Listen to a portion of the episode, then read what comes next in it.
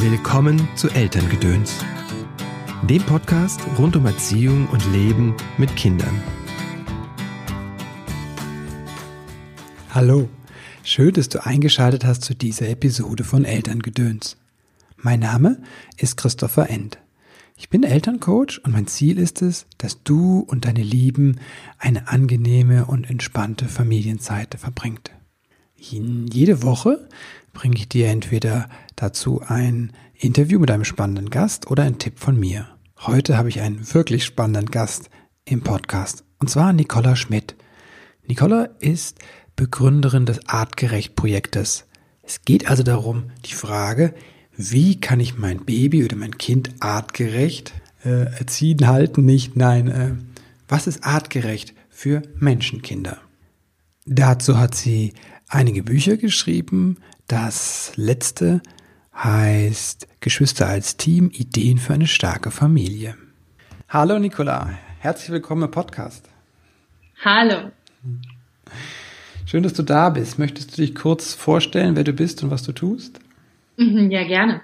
Also ich bin Nicola Schmidt, ich bin Mutter von zwei Kindern und ähm, ich bin eigentlich von Ausbildung her Wissenschaftsjournalistin und Politikwissenschaftlerin und bin, als mein erstes Kind geboren wurde, so in diese Kinderthemen so reingekommen, weil der ein bisschen zu früh kam und wir ganz viele Sachen anders gemacht haben, als der Kinderarzt und die Hebamme und alle anderen das gut fanden und sich das Kind aber so gut entwickelt hat. Und da dachte ich, es ist irgendwie komisch, dass wir mal rausfinden, wo das Problem ist. Und dann habe ich, weil ich ja Wissenschaftsjournalistin bin, angefangen zu recherchieren und festgestellt, eigentlich sind wir ganz wissenschaftskonform mit dem, was wir machen. Es ist nur so, dass die anderen Leute diese ganzen Studien nicht gelesen haben. Und dann habe ich angefangen zu bloggen und zu schreiben. Und heute bin ich Gründerin und Geschäftsführerin vom Artgerecht-Projekt. Wir kümmern uns also um artgerechte Kinderhaltung. Und wir machen ähm, Aus- und Weiterbildung für Fachkräfte in der Hinsicht, damit die Hebammen andere Sachen erzählen, als meine Hebamme erzählt hat. Und äh, wir machen ganz viele Kurse für Eltern, wir bilden Elterncoaches aus und machen Camps für Familien, damit sie mal eine Woche artgerecht mit uns und ihren Kindern im Clan im Wald leben können. Und nebenbei schreibe ich Bücher. und eine ganze Menge, stimmt. Ich glaube, das dritte ist jetzt rausgekommen, vierte, oder?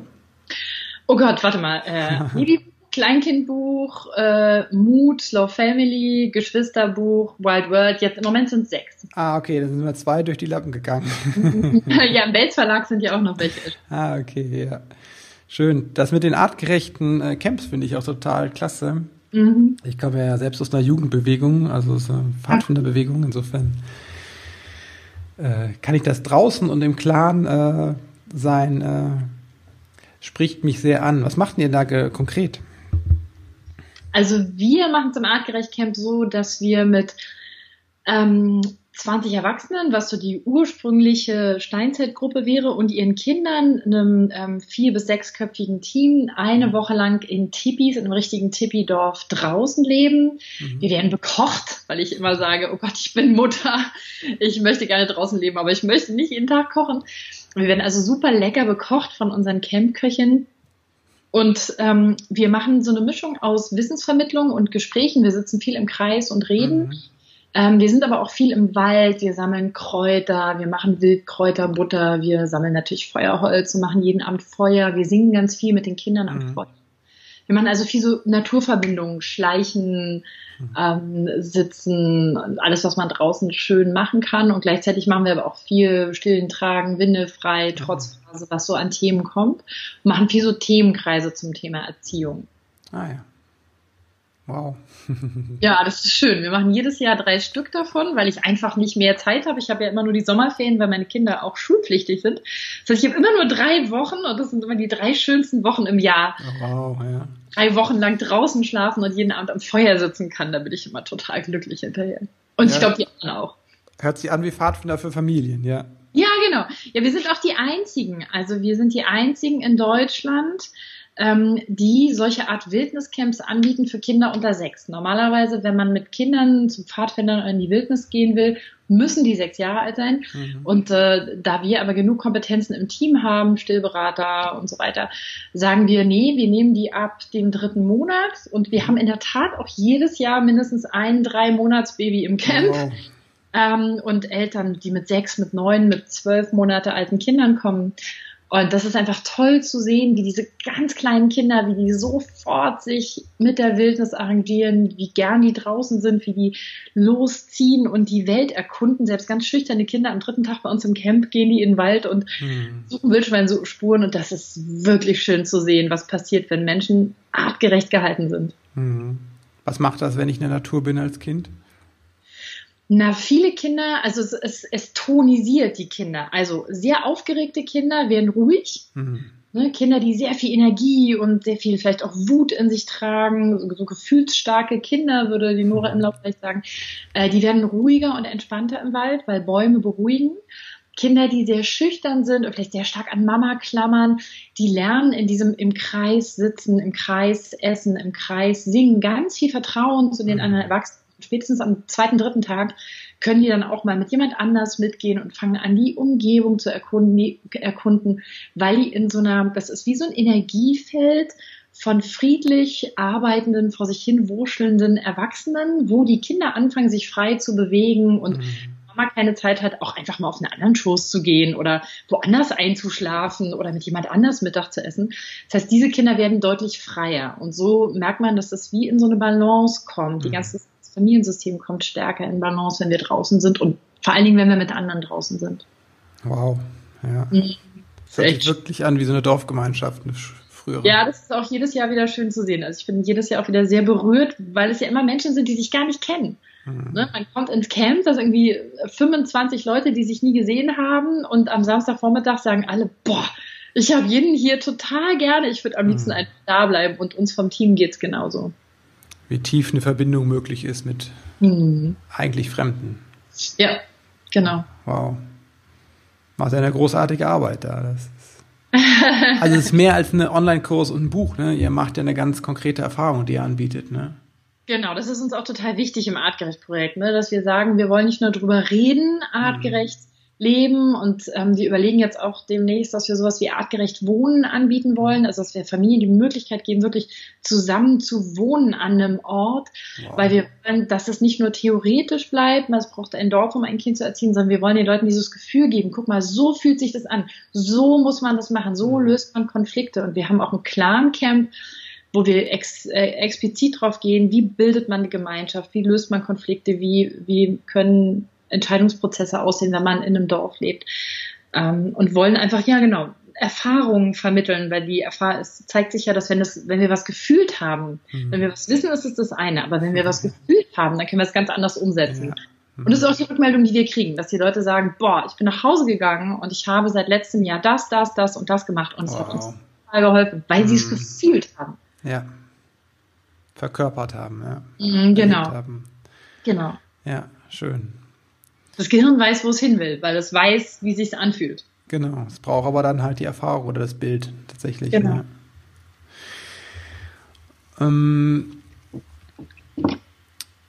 jetzt überlege ich gerade, wie wir die Bogen schlagen zu den Geschwistern. Ihr lebt ja dann, genau, nicht nur mit den Geschwistern zusammen, sondern auch mit den fremden Geschwistern.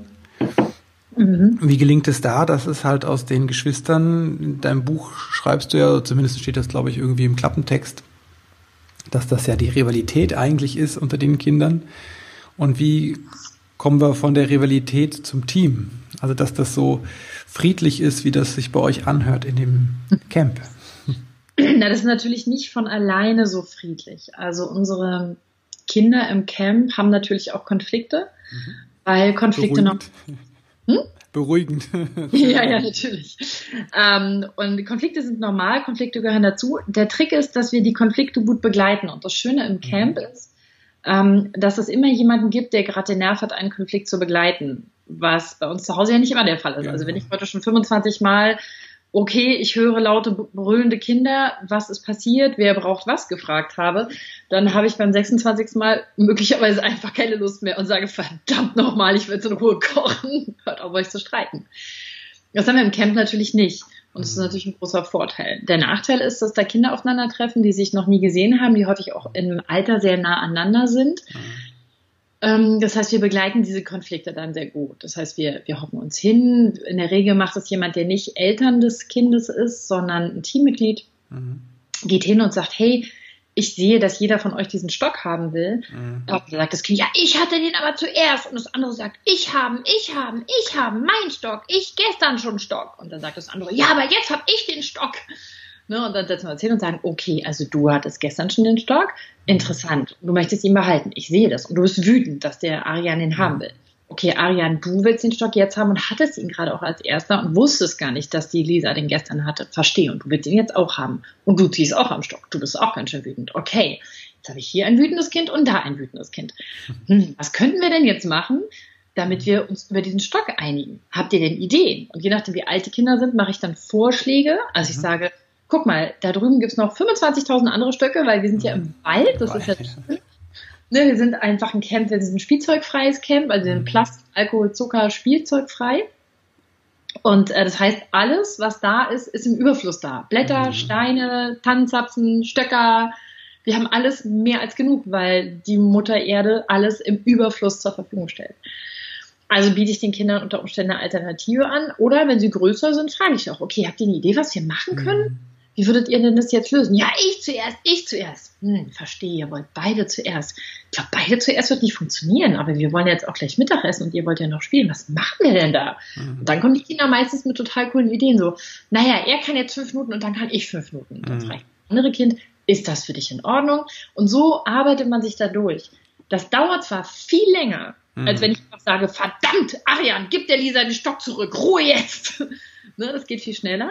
Aber ich habe nach zwei, drei Tagen, wenn die Kinder das kapiert haben, ah, okay, hier werden Machtkämpfe zwar nicht akzeptiert, aber es gibt Wege daraus, ähm, dann lernen die das. Und es ist total cool, das oh. zu sehen, die das lernen. Und ähm, wenn sie es nicht lernen, ist es zumindest so, dass sie diesen Prozess immer schneller mit uns zusammen mhm. durcharbeiten können, was langfristig dazu führen würde, wenn man das zu Hause weitermacht, dass die Konflikte viel weniger häufig aufbrechen, dass die Kinder viel eher in der Lage sind, die Konflikte selber zu lösen. Mhm. Da sind wir sozusagen schon an der Kernsache von Geschwister als Team. Wenn Geschwister in einer Familie sind, haben wir häufig Eltern, die Kinder bewerten. Dein Bruder ist aber viel schneller als du. Guck mal, wie schön deine Schwester aufgeräumt hat. Und wir haben Eltern, die Detektiv spielen. Na, wer hat denn hier angefangen? Na, das will ich jetzt aber mal wissen. Oder wir haben Eltern, die Schiedsrichter spielen. Mhm. So, ich entscheide das jetzt, das ist so und so, du rote Karte. Und alles drei macht die Geschwisterbeziehung am Ende kaputt. Das wissen wir aus der Forschung ganz klar. Mhm. Das heißt, wenn ich ein Team haben will, dann muss ich aufhören, Menschen zu bewerten, was wahrscheinlich das Schwierigste ist, weil wir das alle unbewusst ganz häufig tun. Mensch, das hast du aber schön gemalt. Das ist aber ein tolles Bild. Und das fängt ja schon damit an, dass unsere Kinder auf dem Spielplatz rufen, Mama, guck mal, und statt dass wir sagen, boah, du schaukelst total hoch, was das Kind uns mitteilen will, mhm. sagen wir, Mensch, gut gemacht. Mhm. Was ist. Genau, und ähm, wenn wir Geschwister als Team haben wollen, müssen wir halt an diesen drei Stellen ansetzen am Ende. Wir müssen aufhören, Kinder zu bewerten, wir müssen aufhören, Schiedsrichter zu sein, wir müssen aufhören, Detektiv zu spielen und eher uns als Coach oder Mediator sehen. Mhm. Zwei Menschen, die noch nicht die gleiche Sprache sprechen.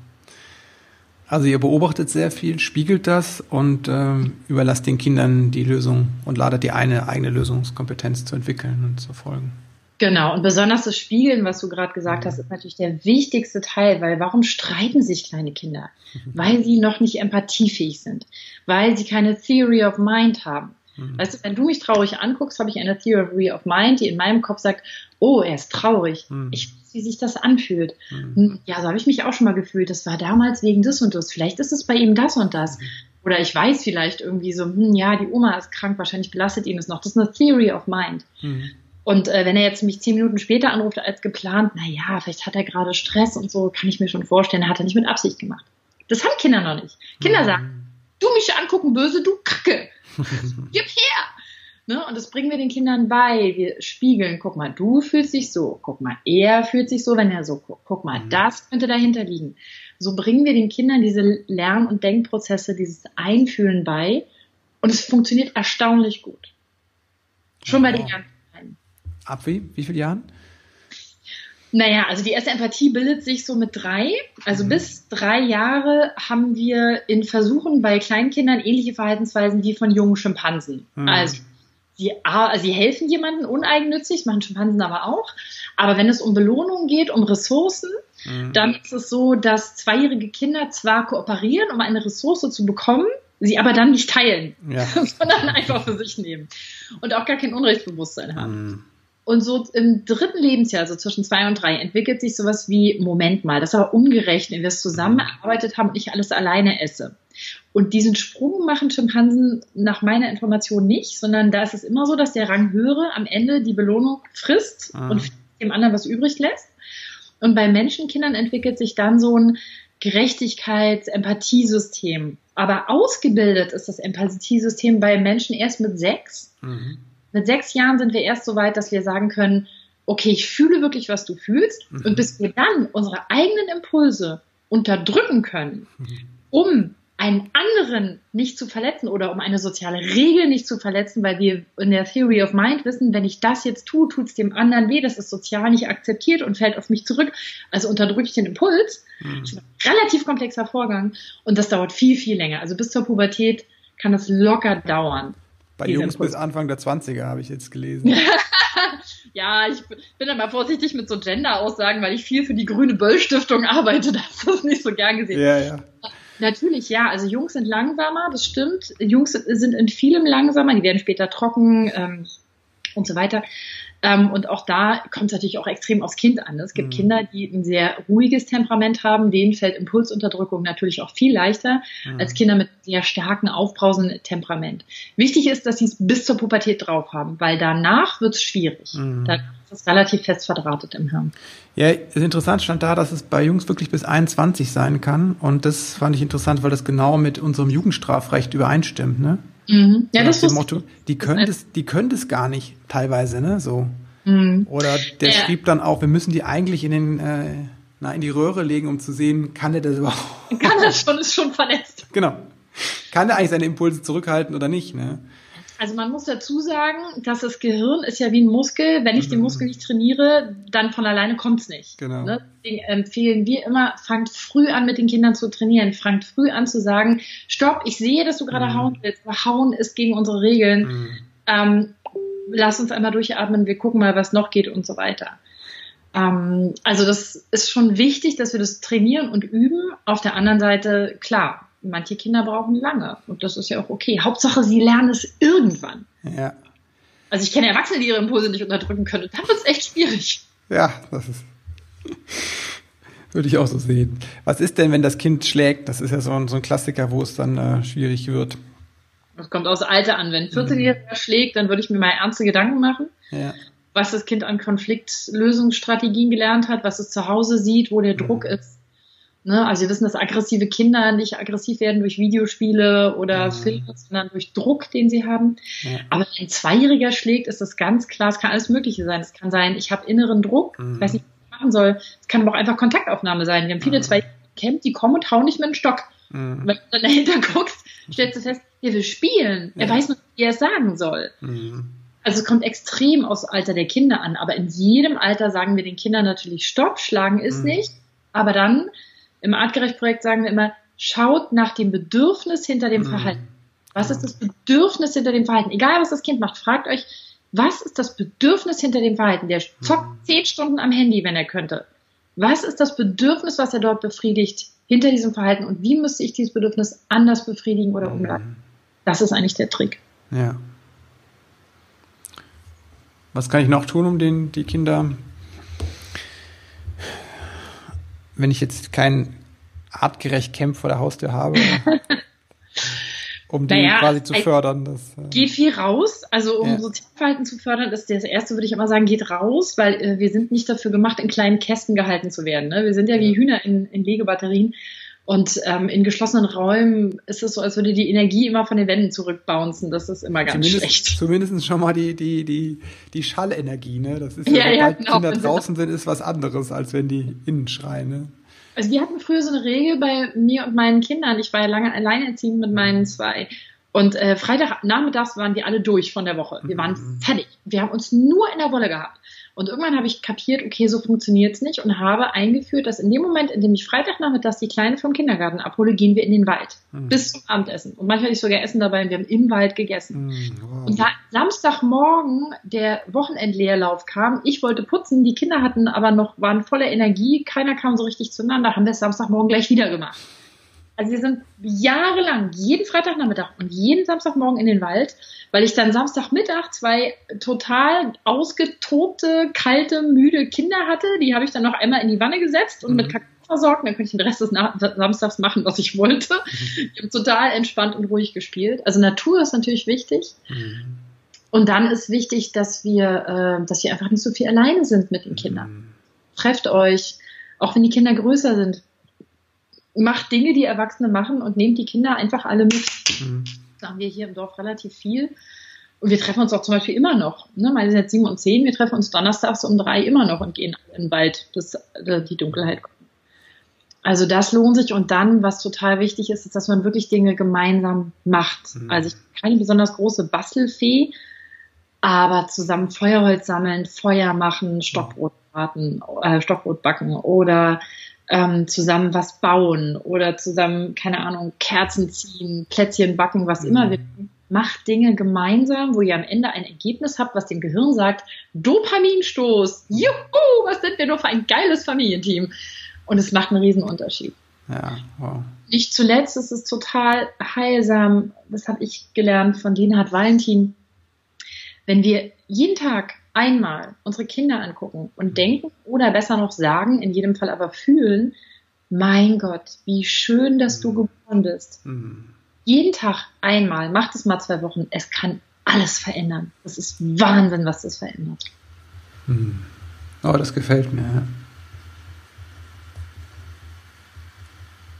Das berührt mich gleich. Ich schreibe es mir nochmal auf. So ein paar Sachen packe ich in die Shownotes, ne? Genau. Ja, das. das ist ein schönes Zitat. Wie schön, dass du geboren bist, ja. Genau. Das berührt mich gleich, wenn ich das höre.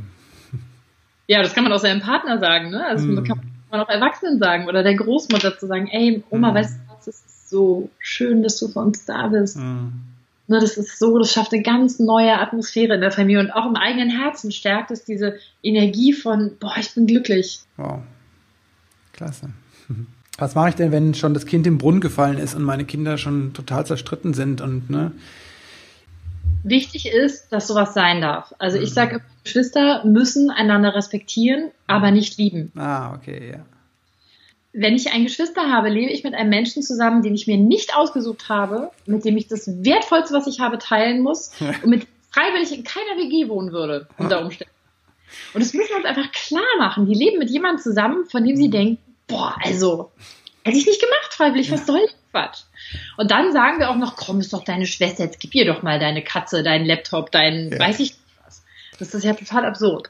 Also, es ist wichtig, dass wir negative Gefühle zulassen, dass wir sagen, hey, dein Bruder geht dir gerade total auf die Nerven. Mhm. Ich verstehe, dass Brüder echt anstrengend sein können, mein Schatz. Mhm. Ne? Immer wieder spiegeln und Dinge sichtbar machen. Und wenn der Bruder dann aber sagt, aber ich will mit dir spielen, ich will mit dir spielen, und die Schwester sagt, ich will aber nicht, du bist klein und du bist doof und ich hasse dich, dann sagen wir, boah, du, im Moment hast du ihn das kann ich mir vorstellen, dass du gerade richtig geladen bist. Mhm. Ich weiß, dass du gestern total süß mit ihm Plätzchen gebacken hast, mhm. aber im Moment ist offensichtlich nicht der richtige Moment. Das heißt, wir akzeptieren, dass dieses Kind sich so fühlt. Mhm. Wir erinnern das Kind daran, dass dieses Gefühl nicht für ewig ist. Für Kinder sind Gefühle ehrlich. Ich hasse dich jetzt, heißt ich hasse dich immer. Ich spiele nie wieder mit dir. Ja, genau. Ich lade dich nie wieder ein. Ja. Genau. Kinder müssen lernen, das geht vorbei. Also mhm. guck mal, gestern war es anders. Und wenn es vorbei ist, erinnern wir das Kind daran. Denkt, weißt du noch, gestern, gestern hast du gesagt, mhm. du willst nie wieder mit ihm spielen. Ich freue mich so, dass ihr heute wieder einen neuen Tag habt. Mhm. Beim, mit meinen Kindern, wir machen das ganz oft, dass wir den Tag neu starten. Mhm. Dass ich den Kindern sage, entweder der Tag äh, hat schon super scheiße angefangen, Leute, so können wir nicht weitermachen, jetzt starten wir den Tag neu. Ihr geht dann nochmal ins Bett, oder was? Ja, alles mögliche. Wir gehen ins Bett, nochmal in die Küche, wir gehen nochmal aus der Küche raus, alle morgens nochmal rein und nehmen uns ja. draußen irgendwas vor, wie auf einer Theaterprobe, das funktioniert super. Cool. Oder wir, ähm, was wir auch machen, ist, dass wir abends ins Bett gehen und sagen, boah, heute war echt ein Scheißtag. Mann, haben wir uns heute in der Wolle gehabt. Ja. Aber morgen ist ein neuer Tag. Morgen starten wir anders und morgen gucken wir mal, ob wir es besser hinkriegen. Und diese Intention und dieses mhm. Wissen, Dinge sind vergänglich, ist total wichtig. Und dann sagen ähm, die Messlisch und Faber, die haben dieses tolle Buch geschrieben, äh, Hilfe, meine Kinder streiten. Und die schreiben sehr schön, auf negative, negative Gefühle zwischen Geschwistern zu unterdrücken, führt zu negativen Gefühlen. Ja. Negative Gefühle zuzulassen, führt zu positiven Gefühlen. Mhm. positive Gefühle zu erzwingen, Mensch, das ist dein Bruder, jetzt sag ihm, dass du ihn lieb hast, führt zu massiv negativen Gefühlen. Ja. Ne? Wenn ich jemanden, den ich zum Kotzen finde, Entschuldigung sagen muss, das funktioniert nicht. Das Einzige, was ich, was es in mir nährt, sind Rachebedürfnisse. Ja. Weil dann, wenn die Mama sich umdreht, dann trete ich ihm in den Ne? Also das bringt überhaupt nichts. Das heißt, wir sagen, okay, du bist richtig sauer. Guck mhm. mal, mein Kleiner, sie will gerade nicht mit dir spielen, sie ist richtig sauer. Mhm. Wir fragen später noch einmal. Mhm. Um auch dem kleinen Kind beizubringen oder dem anderen Kind beizubringen, guck mal, derjenige ist sauer, aber es ist ja nicht immer. Und ich verbalisiere auch immer wieder, wenn meine Kinder, selbst wenn sie in schlimmen Phasen sich oft gestritten haben, wenn sie dann ein gutes Team waren. Also, dass ich sage, boah Leute, ihr habt gestritten wie die Kesselflicker den ganzen Tag, aber ihr habt gerade so geil den Armbrottisch gedeckt. Ich liebe euch, ihr seid so ein cooles Team. Das heißt, ich versuche immer diese Prozesse sichtbar zu machen für die Kinder und meine Erfahrung damit ist sehr, sehr, sehr gut. Also ich habe heute Morgen durch Zufall, ähm, wir hatten einen LKW vor uns und haben alle Schulbusse verpasst und dann habe ich die Kinder zur Schule gefahren, was ich sonst nie tue. Und mein Sohn stieg aus, relativ gehetzt, weil die Schulen liegen weit auseinander und es war total bescheuert. Der Morgen steigt aus und sagt, tschüss, ihr zwei Süßen. Und meine, meine so Tochter kurbelt die, die Fensterscheibe runter und ruft ihm hinterher, du bist der beste Bruder der Welt. Und er sagt, ja, ich hab dich auch lieb. Und ich dachte, wow, die haben sich gestern noch so, noch so in der Wolle gehabt. Mhm. Wo man einfach merkt, ja, das bringt was. Und mhm. wenn erwachsen sind und jeder studieren, dann ist es das, was bleiben wird. Ja. Das ist das Schöne daran. Wow. Wow. Dankeschön. Ja, das, ja. Vielen, vielen Dank. Ne, das äh, war, glaube ich, sehr wertvoll. Ich fand das, das auch sehr total berührend, deine persönlichen Geschichten und auch wie du dich eingebracht hast. Und nicht nur danke für dieses, dieses Interview, auch möchte ich dir danken für deine ganze Arbeit, die du machst. Ganz schön weit, was ihr da gemacht habt mit dem Artgerecht-Projekt und mit deinen ja. Büchern. Und wenn du das erzählst von den auch diese Arbeit vor Ort wirklich mit in den Gruppen oder ähm, in den Camps, das ist äh, unglaublich wertvoll, ne? weil das halt wirklich aus diesem wissenschaftlichen Denken herausgeht, auch ins Fühlen und ins Handeln. Und ich glaube, dass in unserer Gesellschaft total notwendig ist, ins Fühlen und ins Handeln zu kommen, erleben zu kommen. Also dafür ja. ein großes, großes Dankeschön. Dankeschön. Das äh, erfüllt mich äh, wirklich mit Freude, das zu sehen. So, danke. das freut mich. Danke, ja. Ich äh, kann es nur wiedergeben. Danke fürs Verbreiten, danke mhm. fürs Einladen und danke fürs Weitersagen. Wo kann man dich, äh, du hast schon ein paar Sachen gesagt, wo kann man dich äh, erreichen?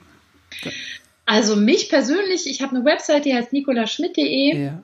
Ähm, da kann man äh, mich persönlich sozusagen finden. Demnächst auch alle vor, da sind auch alle Vortragstermine drauf. Unter Termine, wer mhm. mich sehen will, ich mache jetzt demnächst eine Süddeutschland-Tour.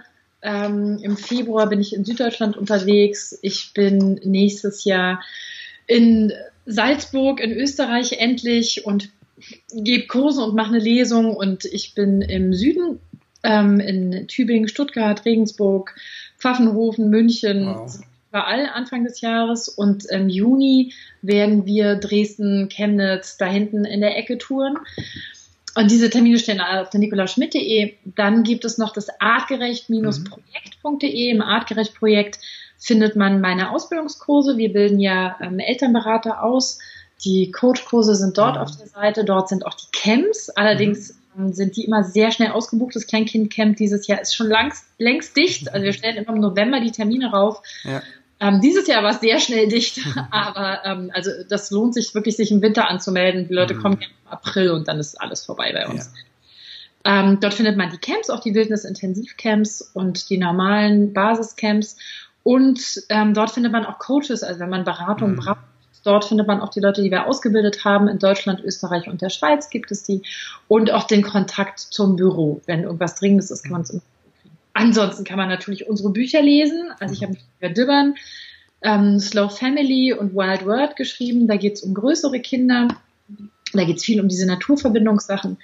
Ähm, vieles von diesem, was ich erzählt habe aus dem Wildniscamp, dieses Mutigwerden, ist in dem Mutbuch von Belz. Und ähm, alles, was um Kleinkinder und Geschwister geht, ist im Artgerecht das andere Kleinkinderbuch oder Geschwister als Teambuch niedergeschrieben. Und wer Erinnerung haben will im Alltag an diese Dinge, weil ich finde es immer super, ich fand es immer super schwer. Ich wusste das ja alles, ich hatte das alles geschrieben, aber Heidenei zwischen, weiß nicht, Tonverein und Plätzchen backen hat mich einfach niemand dran erinnert und dann habe ich es auch oft selbst vergessen. Und deswegen habe ich einen Kalender rausgebracht, mhm. eigentlich nur für mich selber. Und dann wollten so viele den haben und ich habe so viele Anfragen gekriegt. Dann haben wir den im Selbstverlag zwei, drei Jahre gemacht und dann hat es uns wirklich überrollt. Und jetzt haben wir den an Kösel abgegeben. Die vertreiben den jetzt. Den gibt's jetzt in Deutschland, Österreich und der Schweiz überall über Buchhandel. Den artgerecht Familienkalender. Dort ist jede Woche ein Montagsmantra drin, wo dann mhm. sowas steht wie ähm, diskutiere nicht mit einem hungrigen Kind oder ähm, Schlaf hat Priorität und auch immer so ein bisschen, ich bin ja so ein großer Projektmanager, weil ja. anders man das Artgerecht-Projekt und zwei Kinder und ich habe ja noch einen Job nebenbei, ich will ja noch Journalisten aus gar nicht schaffen. Und dieser Kalender hat halt viel von dem so in den Alltag runtergebrochen. Mhm. Also Alltagstexte. Genau, da findet man mich auch noch. Und demnächst wird es, pss, pss, noch nicht verraten, noch ganz geheim, einen Shop geben, ja. den Artgerecht-Shop, wo wir so einige dieser Kernaussagen, so das Bedürfnis hinter dem Verhalten beachten oder ähm, wenn dein Kind hier auf den, wenn der sagt deinem Kind einmal am Tag, wie lieb du es hast, außer es geht ihm tierisch auf die Nerven, dann sagt ihm zweimal. Solche Sachen haben wir auf Aufkleber und Kühlschrankmagnete mhm. gedruckt, zum in die, in die Wohnung hängen und sich dran erinnern. Und das wird es demnächst am Artgerecht Shop auch geben. Oh, wow. Ich packe das alles in die Shownotes, dann kann man das ja. dann nochmal nachlesen und nachklicken, anklicken. Oh, war ja so viele Links. Hm. Super, jetzt noch ein paar letzte Fragen. Ähm, wenn du an deine eigene Family denkst, so deine Ursprungsfamilie, was hat da gefehlt, was du dir selbst beibringen musstest? Oh, gute Frage. Also, ähm, also zum Teil ist es bei mir in der Tat Projektmanagement gewesen. Meine Mama ist Künstlerin. die ist wahnsinnig kreativ, deswegen ist sie auch eine super Mama, mit der kann man stundenlang spielen und bauen und basteln und weiß ich nicht. Aber so Projektmanagement, Büroorganisation, Finanzorganisation, das war nicht so ihr Ding. Das äh, habe ich in der Tat lernen müssen. Und ich habe in der Tat, da ich keine Geschwister habe oder nicht in dem Sinne Geschwister hatte, also im Geschwister als Team in der Danksagung am Ende erzähle ich eine kleine geheime Geschichte darüber, wie das mit den Geschwistern bei mir war, ähm, die ich jetzt hier nicht erzähle, aber ich musste verhandeln wirklich lernen. Mm. Konnte nicht verhandeln, weil ich ähm, eigentlich nie verhandeln musste. Mm. Ähm, das waren wirklich Sachen, die ich, die ich mir beibringen musste, dann später im Leben, die ich Stück für Stück lernen musste. Und auch immer noch lernen. Und ansonsten Impulskontrolle. Hallo?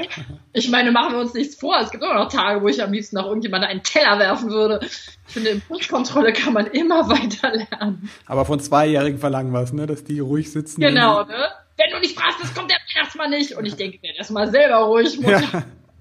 Aber das ist ja auch sowas, ne, was wir im Artgerecht-Projekt sagen, dass ich immer sage in meinen Kursen, Leute, wenn ihr vor den Kindern steht und sagt, das habe ich schon hundertmal gesagt, wieso lernt ihr das nicht? Dann ist die Frage, wer lernt hier gerade nicht? Und was lernt das Kind von dir jetzt? Ja.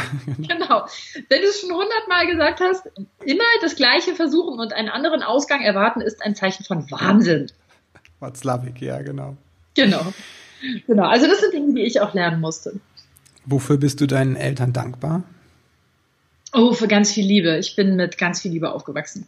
Ich habe das Glück, dass ich zwei Eltern habe, die heute noch, also heute noch, wenn ich zur Tür reinkomme, sage, also ich wohne hier um die Ecke, mhm. jedes Mal, wenn ich da hinkomme, dann kommen sie beide zur Tür und nehmen mich beide in den Arm und dann wird erstmal geknuddelt und geküsst und äh, dann wird alles andere besprochen. Also wir haben eine sehr, eine sehr warme Familie, eine sehr liebende, herzenswarme Familie. Wow. Wenn es drei Dinge gibt, drei kurze Wahrheiten, die du werdenden Eltern mit auf den Weg geben würdest, was wäre das?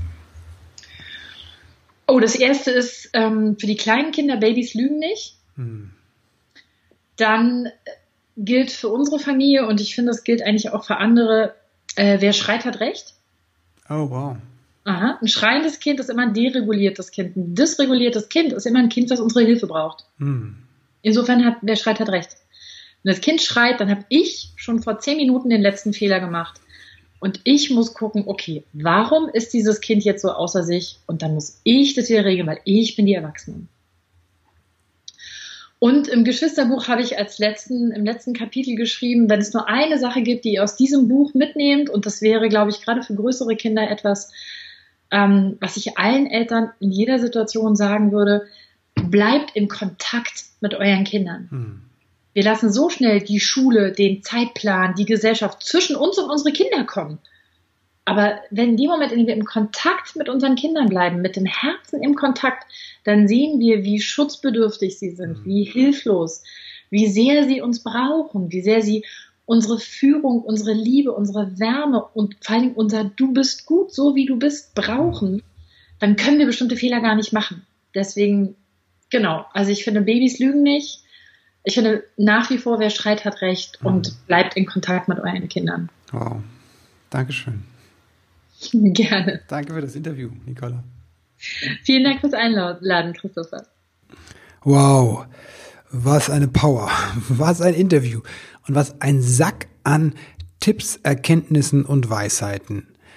Wer schreit, hat recht. Also den Satz werde ich so schnell nicht vergessen und ich finde, der bringt wirklich Nicola Schmidt und ihre ganze Denke und ihr ganzes Wesen auf den Punkt. Das ist so ein ganz liebevoller Blick mit Humor gemischt und er dreht halt den Spieß um, macht den Perspektivwechsel und spielt den Ball demjenigen zu, der eigentlich dafür verantwortlich ist, nämlich uns Erwachsenen. Vielen, vielen Dank für das tolle Interview. Ich hoffe, es hat dir so viel Spaß gemacht wie mir. Wenn du Interesse hast, schau dir die Bücher an von Nicola oder geh gleich full in und buch eins von den Seminaren, meine ich meine eins von den Camps. Es sind noch Plätze frei. Ich habe nachgeguckt, das Kleinkindercamp ist zu, bei den anderen sind meines Erachtens noch Plätze frei. Das ist, glaube ich, eine großartige Erfahrung. Ich schaue auf jeden Fall auch mal, ob ich das in den nächsten Jahren packe. Andere Events und zwar steht bei mir an der Kreis der Väter, der startet, der nächste startet am 14. Februar. Auch da sind noch Plätze frei, es füllt sich gerade. Wir sind total überwältigt, was da wieder für Väter kommen. Dann möchte ich noch hinweisen auf den 11. Mai, da mache ich mit der Yvonne ein Tagesseminar für Eltern, Eltern sein. Das war's von mir. Ich wünsche dir einen grenzgenialen Start in diese Woche und alles, alles Liebe dir und deinen Lieben. Bis bald.